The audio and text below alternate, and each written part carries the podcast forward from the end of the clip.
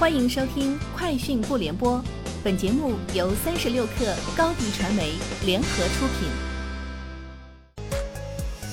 网罗新商业领域全天最热消息，欢迎收听《快讯不联播》。今天是二零二零年十月十四号。近日，在中国民办教育校长联合大会上，美团教育及亲子业务部发布了最新的直播工具。美团教育提供的整套直播解决工具，致力于提升机构的数字化营销水平。美团表示，其打造了整套专属直播培训课程体系。三十六氪获悉，网易有道今天宣布，将其二零一六年推出的教育工作室孵化项目“同道计划”升级。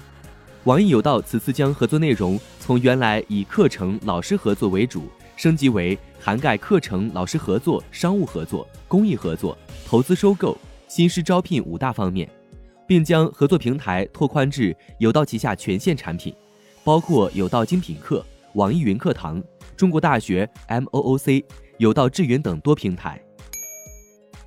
经过前两个月的运营，饿了么今日宣布百亿补贴全面加码，不仅重点补贴城市从最初的二十四城扩至一百二十四城，品类也从餐饮拓展到生活服务等全品类。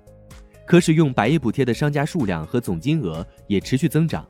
随着百亿补贴项目的推进，补贴范围还将继续扩展至全品类，包括日用百货、医药、零食、生鲜水果、米面粮油、宠物用品等。这也意味着平静了一段时间的外卖市场战火再次燃起。罗永浩举行罗永浩转转二零二零秋季旧机发布会。宣告回归手机圈，并受邀成为转转品牌推广大使。极光大数据、Quest Mobile 等机构发布的报告显示，今年九月，转转集团自有平台手机日收货量突破一万一千单。目前，转转平台已上线老罗严选推荐专区，提供严选手机，并推出专属优惠活动。IDC 中国表示，此次 iPhone 十二系列将覆盖六百九十九。至一千零九十九美元的价格区间，其中 mini 版起售价格持平于上一代四 G 机型，不仅定价方面易于令消费者接受，其小尺寸机身下的屏占比升级，也对大量长期使用 iPhone 七八系列用户的握持感受更加友好，有望激发该部分存量老用户的换机欲望。因此，苹果有望在六百美元以上价位段提升自身市场份额。扎克伯格及他的妻子普利希拉·陈近日表示，十一月将会再为美国选举追加捐赠资金一亿美元，用来支持选举官员，为基础设施提供帮助。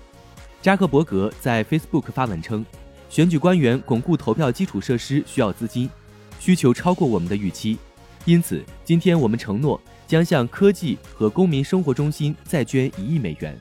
需要资金支持的司法管辖区，如果想帮助公民让他们安全投票，他们可以获得资助。